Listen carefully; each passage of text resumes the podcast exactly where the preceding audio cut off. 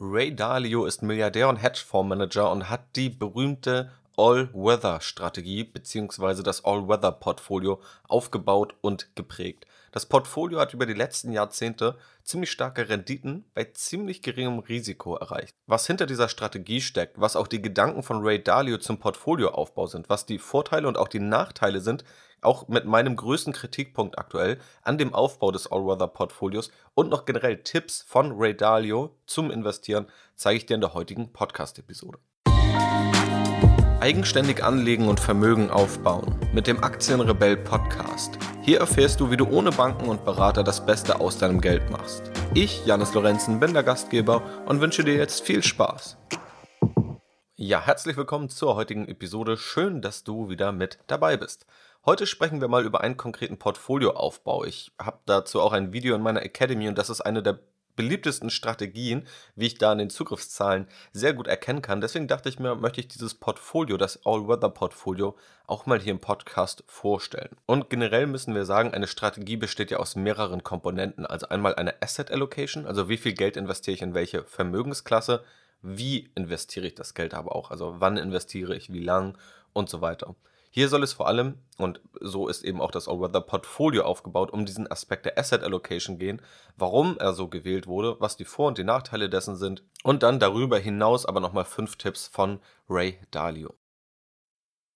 Dieser Portfolioansatz kann mit Einzelaktien, vor allem aber mit ETFs umgesetzt werden. Und für jeden, der in ETFs investiert oder in ETFs investieren möchte, gibt es gerade ziemlich spannende Neuigkeiten von meinem Partner Scalable Capital. Dort kannst du nämlich seit kurzem in über 600 ETFs dauerhaft kostenfrei investieren. Kostenfrei in dem Sinne, dass keine Kaufgebühren anfallen. Dazu zählen die ETFs von den Fondsgesellschaften Invesco, von der großen Fondsgesellschaft X-Trackers, die auch vorher unter DBX Trackers bekannt war, und iShares, eine der weltweit größten Fondsgesellschaften, auch und gerade im ETF-Bereich. Du hast dann also im kostenlosen Broker-Modell von Scalable Capital Zugang zu ETFs von diesen Fondsgesellschaften und kannst darüber ohne Kaufgebühren in alle möglichen Indizes investieren, wie den MSCI World, den MSCI Emerging Markets, den MSCI ACWI, den MSCI World Information Technology und natürlich auch viele Indizes außerhalb der MSCI-Welt. Und im Free-Modell kannst du einen zusätzlichen Sparplan ohne Kaufgebühren aufsetzen auf ganz andere Fondsgesellschaften, wie beispielsweise auch Vanguard. Dadurch hast du ziemlich gute Möglichkeiten, deine Kaufgebühren beim Einrichten eines ETF-Depots auf ein Minimum zu reduzieren. Wenn du darüber hinaus im Prime-Modell von Scalable Capital teilnehmen möchtest, wo auch Einzelaktienkäufe kostenlos sind, dann bekommst du dieses Modell gerade drei Monate gratis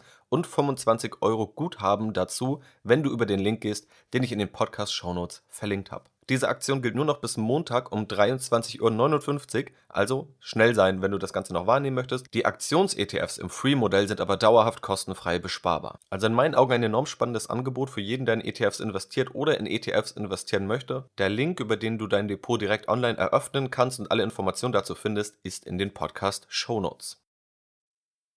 Du merkst also schon, die Rahmenbedingungen, um so ein Depot umzusetzen, sind heute ziemlich gut. Also Kaufkosten können wir ziemlich stark reduzieren. Wir haben Zugang zu allen möglichen Anlageinstrumenten.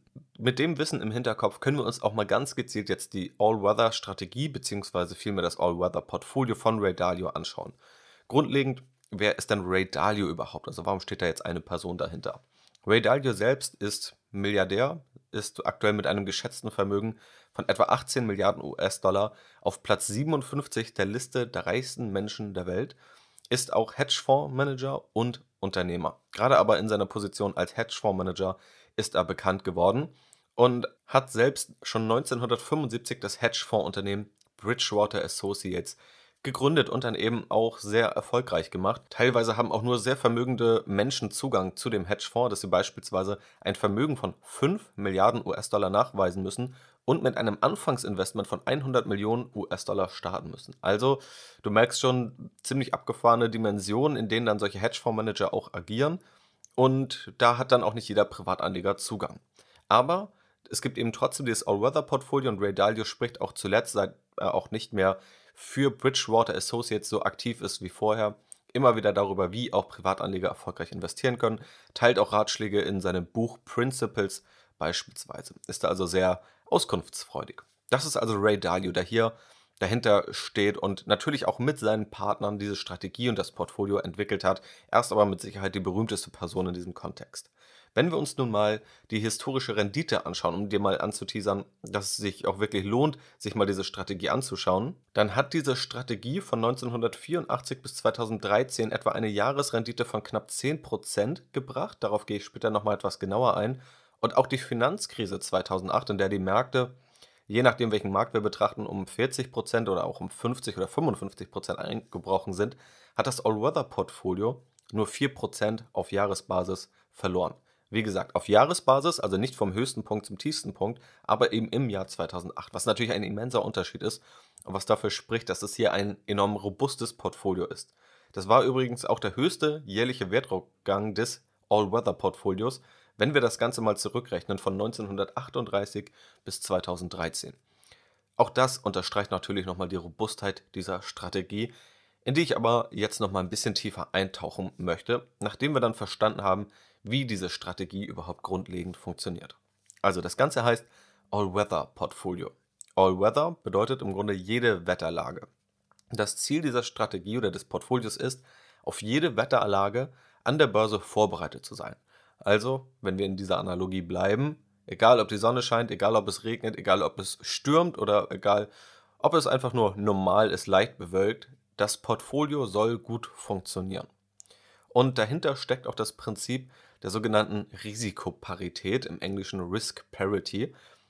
Das ist im Grunde ein Anlageansatz, hinter dem der Wunsch steckt oder das Ziel steckt, auf ein gewisses Risikolevel zu optimieren. Das heißt, am Anfang steht die Frage, wie viel Risiko möchte ich eingehen? Und wenn das definiert ist, wird geschaut, wie kann ich ein Depot aufbauen, das dieses Risikolevel hält und möglichst zuverlässig erreicht.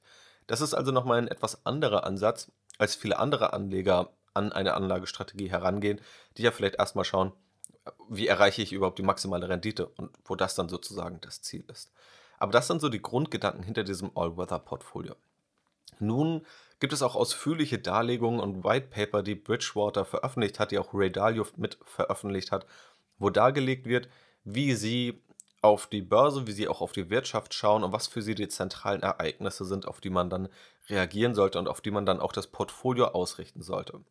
Und ganz konkret sprechen sie von vier Ereignissen, die Preise von Vermögenswerten bewegen. Also Vermögenswerte sind im Grunde alles, in was wir unser Geld tauschen können und auch Geld selbst, also wirklich Cash, Bargeld oder das Geld auf dem Konto ist auch ein Vermögenswert, wenn auch ein nicht sonderlich guter. Auch darauf gehe ich später nochmal ein. Diese vier Ereignisse, die dort als die zentralen Ereignisse gesehen werden, sind Inflation, Deflation, Wirtschaftswachstum und viertens Wirtschaftsrückgang oder Wirtschaftsstagnation. Natürlich muss man dazu sagen, das ist jetzt zumindest meine, meine eigene Ergänzung, dass es natürlich noch weitere Ereignisse gibt, die Kurse bewegen und die Preise von Vermögenswerten bewegen. Auch die Politik kann Vermögenswerte kurzfristig bewegen. Aber das sind eben die großen Ereignisse, die langfristig auch Renditen bestimmen, die bestimmte Vermögenswerte haben und eben nicht nur Renditen, sondern auch das Risikoprofil. Denn durch Preisbewegungen entstehen ja natürlich Renditen, aber dadurch entsteht eben auch das Risiko im Sinne der Volatilität, also der durchschnittlichen Schwankungsbreite. Inflation bedeutet, dass das Geld entwertet wird, beziehungsweise dass wir erstmal Preissteigerung haben. Das Geld entwertet wird, ist die Konsequenz aus Preissteigerung. Also wenn du dir vorstellst, du hast heute 100 Euro auf dem Konto oder in deinem Portemonnaie und du wartest ein Jahr und wir haben eine durchschnittliche Inflationsrate dann von 2%, wobei man auch hier dazu sagen muss, es gibt unterschiedliche Berechnungen der Inflationsrate. Also es gibt eine offizielle, die wird in einigen Bereichen dann auch kritisiert, dass man sagt, es gibt eigentlich noch eine ja, leicht andere Inflationsrate. Aber langfristig liegen wir eben bei 2%. Die EZB hat jetzt auch jahrelang ein Ziel von knapp 2% angepeilt, tut es im Grunde auch immer noch. Also wir können mal von diesen 2% ausgehen, einfach nur für dieses Rechenbeispiel. Dann kannst du vereinfacht gesagt davon ausgehen, wenn du heute 100 Euro im Portemonnaie hast, dass du dir in einem Jahr 2% weniger davon kaufen kannst. Das heißt, du hast immer noch die 100 Euro im Portemonnaie, aber sie sind weniger wert. Also, Inflation bedeutet, dass Preise steigen. Das tun sie durch unterschiedliche Faktoren, beispielsweise durch die Geldmenge, teilweise auch durch Erwartung und auch einfach das wirtschaftliche Klima, also ob Leute auch bereit sind, Geld auszugeben.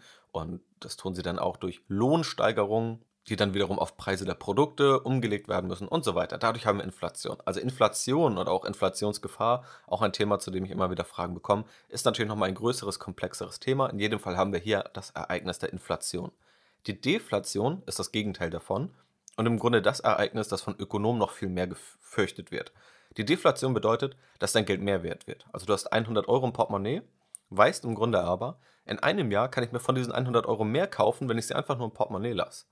So, und das führt natürlich dazu, dass dann tendenziell weniger Geld ausgegeben wird, was für die Wirtschaft ziemlich schädlich ist, weil alle darauf warten, dass ihr Geld mehr wert wird. Unter anderem deshalb peilt man auch eine Inflationsrate von 2% an, denn wenn man 0% einpeilen würde, würde man eher noch in diese Deflationsgefahr kommen. Das möchte man eben vermeiden.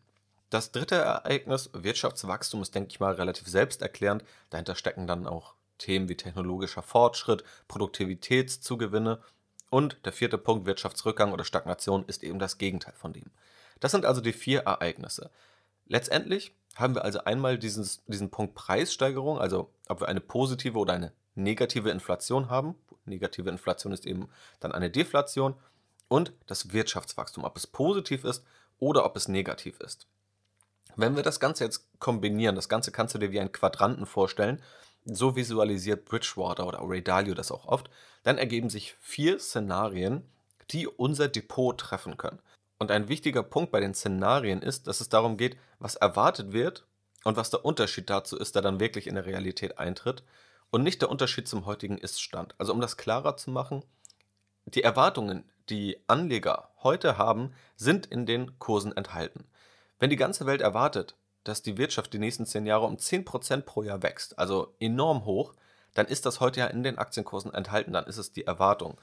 Dann müssen wir also gucken, was passiert dann tatsächlich, wenn die Wirtschaft um 12% pro Jahr wächst. Dann haben wir eben eine Differenz von 2% zu den Erwartungen, also eine positive Differenz im Wirtschaftswachstum. Eine positive Differenz, ein positives Delta zu unserer Erwartung. Genauso kann das natürlich dann auch ins Negative verrückt sein. Es geht also nicht darum, ob wir überhaupt wachsen, sondern ob wir stärker oder schwächer wachsen als die Erwartung der Anleger, die Erwartung der Gesamtheit der Menschen, die an der Börse irgendwo unterwegs sind.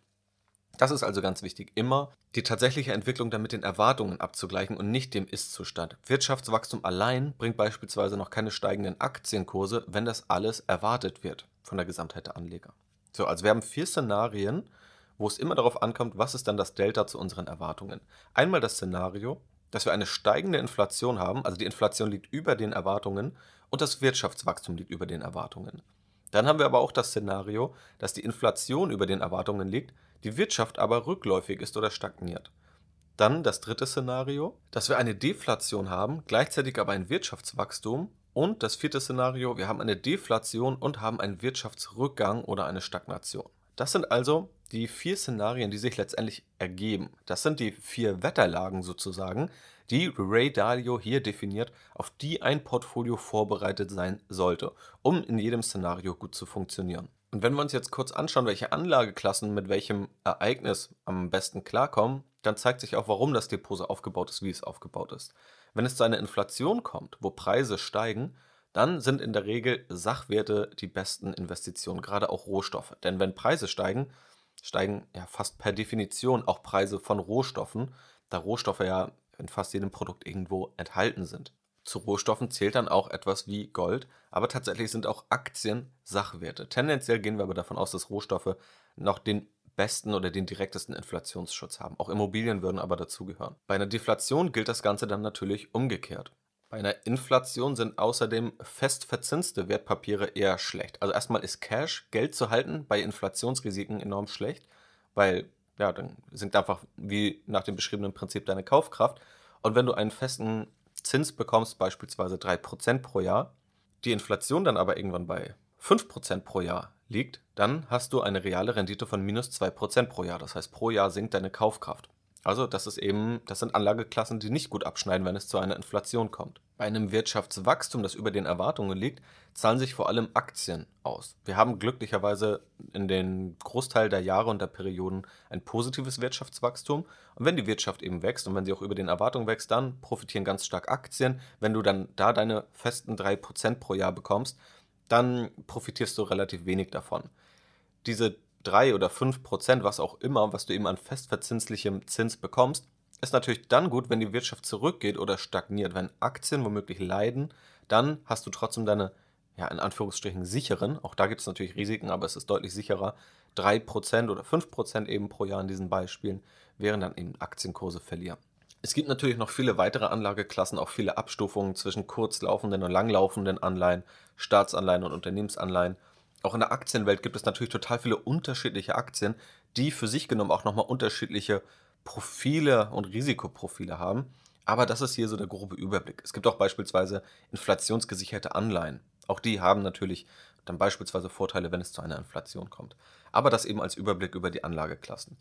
Und schauen wir uns nun ganz konkret die Asset Allocation an, die in diesem All-Weather-Portfolio stattfindet, die vorgeschlagen wird und wie es eben auch zurückgerechnet wurde. Wir haben einen großen Anteil an Staatsanleihen und zwar in US-Staatsanleihen. 55% werden in US-Staatsanleihen investiert, wovon 40% in sehr langlaufende 30-jährige US-Staatsanleihen investiert werden und 15% in mittelfristige Staatsanleihen, in 10-jährige US-Staatsanleihen. Das ist also so der erste sehr große Part. Dann haben wir einen Aktienanteil, der 30% ausmacht. Und dieser wird noch etwas differenzierter aufgesplittet. Hier entfallen 18% dann auf das Gesamtdepot bezogen oder das Gesamtportfolio bezogen auf große Aktien in den USA, 3% auf kleine Aktien in den USA, 4% auf europäische Aktien, 2% auf Aktien aus Asien und 3% generell auf Schwellenländer. Und wir haben dann 55% Anleihen, 30% Aktien und wir haben 15%, die in Rohstoffe investiert werden. Einmal 7,5% bezogen auf das Gesamtportfolio in einen Rohstoffmix, also breit gestreut, und 7,5% in Gold. So, und ich habe es ja schon angeteasert, dass diese Strategie historisch sehr gut funktioniert hat, auch wenn der Aktienanteil ja vergleichsweise gering ist und der Anleihenanteil vergleichsweise hoch. Schauen wir uns nun diesen Renditevergleich an, dann ist das nicht ganz eindeutig zu sagen, welche Rendite diese Strategie liefert. Es gibt da aber unterschiedliche Zurückrechnungen über unterschiedliche Zeiträume.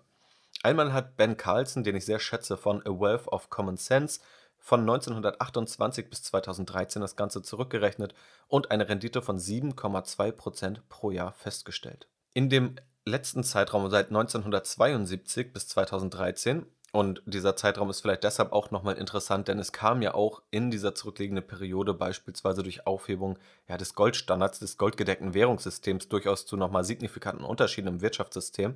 In diesem Zeitraum gab es eine Rendite von 9,5% pro Jahr. Auch Tony Robbins hat das zurückgerechnet seit 1984, auch wieder bis 2013, kommt auf 9,7% pro Jahr.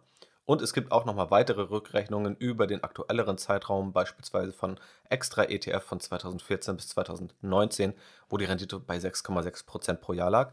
Aber das ist ja auch ein sehr kurzer Zeitraum, nur um dann nochmal die aktuellste Erfahrung und Historie mitzugeben. Wenn wir ein bisschen detaillierter auf die Zahlen von 84 bis 2013 schauen, dann können wir auch noch feststellen, dass nur in vier von 30 Jahren eine negative Rendite erzielt wurde. Wir reden hier übrigens über nominale Renditen, nicht über reale Renditen. Das heißt aber, dass in 86 Prozent der Jahre ein Gewinn am Ende zu Buche stand. Wenn ein Verlust vorkam, dann lag dieser durchschnittlich bei nur minus 1,9%. Prozent.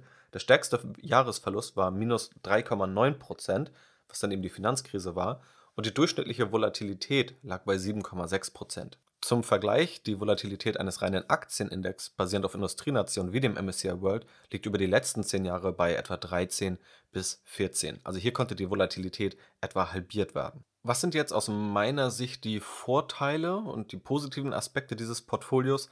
Was ist aber auch so meine Kritik daran? Der Vorteil ist erstmal, dass es relativ einfach umzusetzen ist. Also ich habe dir jetzt ja relativ detailliert aufgeschlüsselt, was Ray Dalio vorschlägt, aber diese grobe Aufteilung, wenn du sagst, Prozent X soll in Aktien investiert werden, also nach dem All-Weather-Portfolio 30% in Aktien, 55% in Anleihen und 15% in Rohstoffe, dann kannst du das durch ETFs beispielsweise ziemlich schnell und einfach und, wie ich dir ja anfangs erklärt habe, auch durch heutige Angebote und Möglichkeiten von Neo-Brokern wie beispielsweise Scalable Capital ziemlich günstig und ja, einfach umsetzen. Es ist also wirklich eine anwendbare Anlagestrategie. Darüber hinaus ist der Sicherheitsaspekt natürlich hier ziemlich groß, gerade für ängstlichere Anleger oder Anleger, die ein möglichst stabiles Portfolio haben möchten. Die finden hier einen ziemlich interessanten Ansatz. Gerade Hedgefonds verfahren oft nach einem sogenannten Absolute Return Ansatz, die also nicht unbedingt darauf aus sind, langfristig die maximale Rendite zu erreichen, aber eine hohe Rendite möglichst stabil zu erreichen. Und die Diversifikation ist hier natürlich sehr gut gelungen. Denn es wird nicht nur auf Diversifikation von Regionen geschaut, sondern es wird hier eben auch darauf geschaut, welche wirtschaftlichen Szenarien können eigentlich eintreten und diese zu diversifizieren. Wobei man auch hier sagen muss, und damit kommen wir mal so zu den Nachteilen und auch meiner Kritik in der heutigen Zeit, dass man natürlich kritisieren kann, dass der US-Anteil zu groß ist, gerade im Sinne der Diversifikation. Diesen Aspekt habe ich schon mal ausführlicher in einer Podcast-Episode vor nicht allzu langer Zeit diskutiert. Kannst du dir gerne nochmal anhören, falls du sie noch nicht gehört hast, ob aktuell der US-Anteil, wenn er so hoch gewählt wird, ein zu großes Risiko oder nicht ist. Da gibt es unterschiedliche Auffassungen. In jedem Fall müssen wir sagen, wir haben hier in dem All-Weather-Portfolio natürlich eine weltweite Streuung drin. Auch Rohstoffe sind per Definition weltweit gestreut. Wir haben aber auch gerade durch den hohen Anleihenanteil, der auf USA oder auf die USA bezogen ist, ein ja, ziemlich hohes Gewicht auf US-amerikanische Werte. Natürlich kann man das aber auch eigenständig ein bisschen rausnehmen, indem man sagt, man investiert weltweit in Staatsanleihen. Mein zweiter Kritikpunkt ist im Grunde generell die Schwäche von vielen Backtests. Also es gibt beispielsweise heute Backtests, auch darüber habe ich bereits im Podcast gesprochen. Die setzt man heute auf und sagt, schaut mal her, ich habe eine überlegene Strategie gefunden. Das heißt, über die letzten Jahre, das wissen wir ziemlich gut, haben vor allem Unternehmen, Aktien, Unternehmen gut abgeschnitten, die hochqualitativ waren. Sie sind immer weiter gestiegen, allen voran natürlich die Technologieaktien und Technologieunternehmen, die heute die größten der Welt sind. Wenn ich also heute vorgehe, eine Aktienstrategie aufstelle und sage, ich habe eine Aktienstrategie, die vor allem auf Qualitätsaktien setzt und schaut mal her, das hat über die letzten 10 bis 15 Jahre hervorragend funktioniert. Deswegen funktioniert das auch in Zukunft. Das ist natürlich ziemlich schwierig, beziehungsweise erstmal für den, der das Ganze macht, ziemlich einfach. Denn jeder weiß, der sich dann an der Börse herumgetrieben hat und sich damit beschäftigt hat, dass Qualitätsaktien besser funktioniert haben. Es ist ja aber keine Kunst, im Nachhinein festzustellen, welche Aktien besser gelaufen sind. Und dann ist es ja klar, dass die Strategie, die ich basierend auf Qualitätskriterien aufsetze, überlegen ist. Also ich gebe eigentlich einer Binsenweisheit einen, ja, vielleicht wissenschaftlichen Anstrich, der so nicht gegeben ist oder so eigentlich auch keinen wissenschaftlichen Standards dann entspricht. Das wird aber tatsächlich oft gemacht bei Finanzprodukten, um es als Verkaufsargument zu nutzen. Die Kunst ist natürlich, das alles vorher zu erkennen. Und hier wäre dann auch die Frage, gerade bei dem hohen US-Anteil, hat man vorher wirklich so erkannt, dass das Ganze so gut läuft denn heute wissen wir natürlich, dass die USA sich als führende Nation entwickelt haben, dass die USA heute noch mal stärker und größer gewichtet sind, auch wenn sie damals natürlich schon etwas größer waren. Aber das ist natürlich nicht alles vorherzusehen und deswegen kann es natürlich sein, dass auch ein Teil des Erfolgs dieser Strategie darauf beruht, dass im Nachhinein gesagt wurde, setzt vor allem auf die USA. Die USA haben sich auch nach dem Entwerfen dieser, dieser Strategie natürlich nochmal gut entwickelt. Das heißt, man kann jetzt nicht die ganze Rendite zunichte machen, indem man sagt, okay, es wurde ja im Nachhinein gesagt, es wurde auf die USA gesetzt. So ist es nicht, aber es kann natürlich trotzdem sein, dass es so nicht unbedingt eins zu eins replizierbar ist in der Zukunft, wenn eben dieser hohe US-Anteil herrscht. Und der dritte und vielleicht auch größte Kritikpunkt ist, dass nach meinem Empfinden eine zu hohe Anleihenquote in diesem Portfolio steckt, gerade in der heutigen Zeit. Weil wir schon sagen müssen, es gibt einige Gesetze, die immer an den Aktien- oder Finanzmärkten herrschen, die vielleicht mal kurzfristig ausgehebelt werden, aber die zumindest grundlegend langfristig Mechanismen darstellen. Beispielsweise zur Psychologie von Anlegern oder auch einfach von den fundamentalen Werten, die langfristig auch Kurse bestimmen, die Preise von Vermögenswerten bestimmen. Wir haben dann immer mal wieder neue Situationen, bei denen die Gesetze weiterhin auch funktionieren, auch weitestgehend funktionieren, aber auch Rahmenbedingungen, die sich dann mal ändern. Und beispielsweise das Zinsniveau ist aktuell eine solche Rahmenbedingung. Und in meinen Augen sind Anleihen aktuell in keinem Fall eine so attraktive Anlageklasse, wie sie es noch in den 70er, 80er oder 90er Jahren waren, wo auch in den USA teilweise sogar in den Spitzen zweistellige Renditen mit Staatsanleihen erzielt werden konnten, beziehungsweise zweistellige Verzinsungen.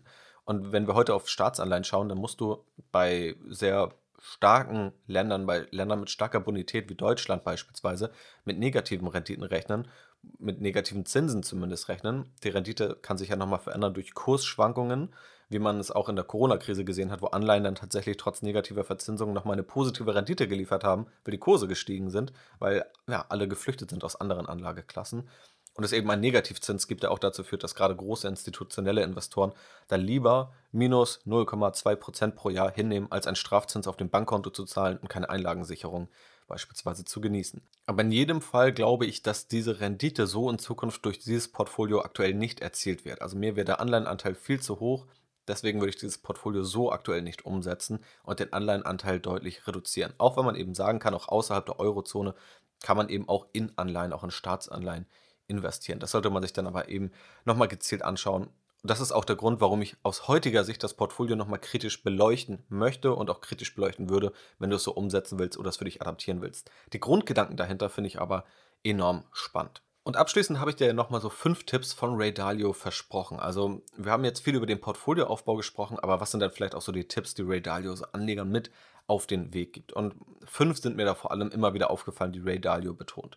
Zum einen, Cash is Trash. Er sagt, Cash wird kein gutes Investment sein. Durch die Inflation wird es wahrscheinlich 2% pro Jahr verlieren und vielleicht sogar mehr ich hoffe und ich bin sehr optimistisch, dass wenn du den Podcast schon länger hörst, dass du das auch verstanden hast. Gerade in einer der ersten Podcast-Episoden, die, wenn ich mich richtig erinnere, 2017 veröffentlicht wurden, aber die immer noch brandaktuell sind, die wahrscheinlich auch in 5 und 10 und 20 Jahren noch aktuell sind, spreche ich doch darüber, was eigentlich das Risiko ist oder die größten Risiken sind, wenn du nicht in Aktien investierst und wenn du dein Geld auf dem Sparbuch lässt, auf dem Girokonto oder einfach nur in deinem Portemonnaie oder unter dem Kopfkissen, dass das teilweise viel größere Risiken sind, als wenn du es investierst, als wenn du es klug und diversifiziert investierst. Der zweite Tipp von Ray Dalio ist, zu definieren, wie viel man eigentlich wegstecken kann. Also sich selbst zu fragen, wie lang kann ich eigentlich überleben mit meinem Ersparten, wenn ich kein zusätzliches Einkommen habe. Also wie viele Monate oder wie viele Jahre von Freiheit und Sicherheit, wie er es nennt, brauche ich. Und das eben zu definieren, um eben diese gewisse Sicherheit und Freiheit als Grundlage zu haben und darauf dann auch klar hinzuarbeiten, sich dieser Zahl auch bewusst zu sein. Und diese Zahl kann sich natürlich auch ändern, je nachdem beispielsweise, ob sich vielleicht an der Familienplanung was ändert, ob Kinder dazukommen und dann wird diese Zahl natürlich tendenziell steigen. Einfach um das Risiko nach unten hin abzufedern und sich dessen bewusst zu sein. Der dritte Tipp von Ray Dalio ist zu diversifizieren. Das steckt dann auch ganz klar in diesem Portfolio.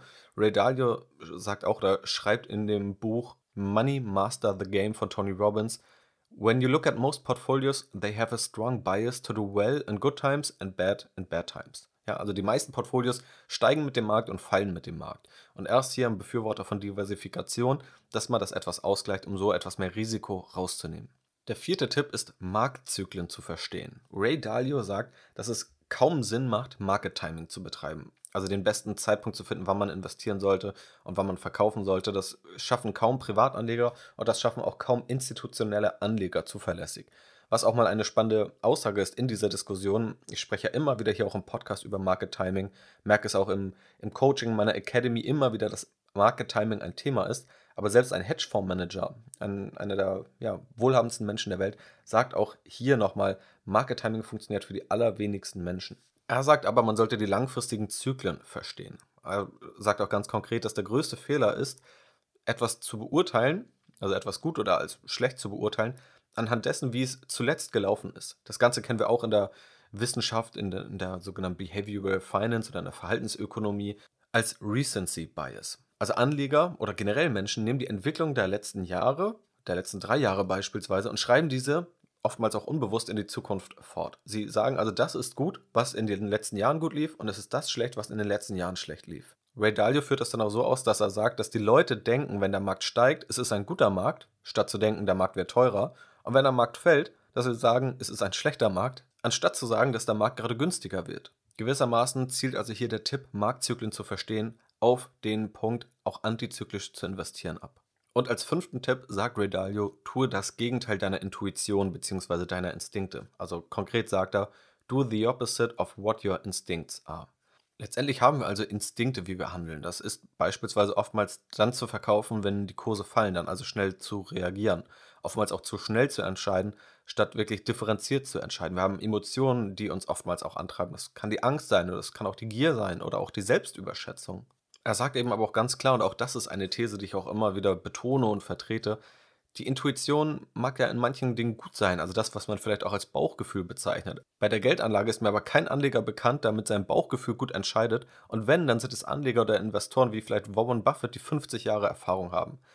Aber als Anleger neu an die Börse zu gehen und zu sagen, ich investiere nach meinem Bauchgefühl, ich investiere nach meiner Intuition, ich brauche keine Tipps, Oder ich muss mir nicht die Theorie anschauen. Also dann kann man das ja gerne machen, aber mir ist niemand bekannt, der damit Erfolg hat und selbst erfolgreiche Investoren haben damit kaum Erfolg. Und auch Ray Dalio betont das eben, dass die Intuition, die wir haben, viel trügerischer ist und dass es ein Aspekt der Selbstüberschätzung sein kann, wenn man sagt, meine Intuition ist die richtige, mit meiner Intuition bin ich besser als der Rest der Anleger, gerade wenn man noch keine Erfahrung hat. Und selbst mit Erfahrung ist die Intuition und das Bauchgefühl enorm schwierig an der Börse. Das waren also nochmal die fünf Tipps von Ray Dalio. Also zusammengefasst, Cash ist Trash, zu definieren, wie viel man wegstecken kann, drittens zu diversifizieren, viertens Marktzyklen zu verstehen und fünftens das Gegenteil der Intuition zu tun oder zumindest nicht auf die Intuition, auf das Bauchgefühl zu hören, sondern sich eben fundierte Gedanken zu machen. Das gibt dir hoffentlich einen guten Überblick darüber, wer Ray Dalio ist, wie er denkt, wie er ein Portfolio aufbaut und wie auch seine Strategie dahinter aussieht.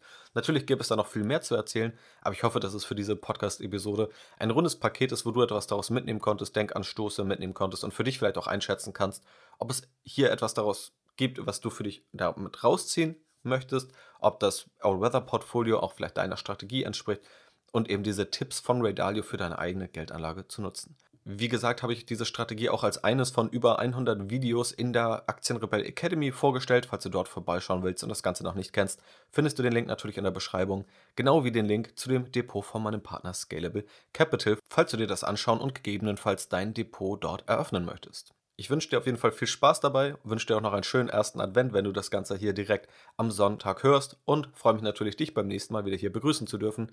In diesem Sinne, mach's gut und bis zum nächsten Mal.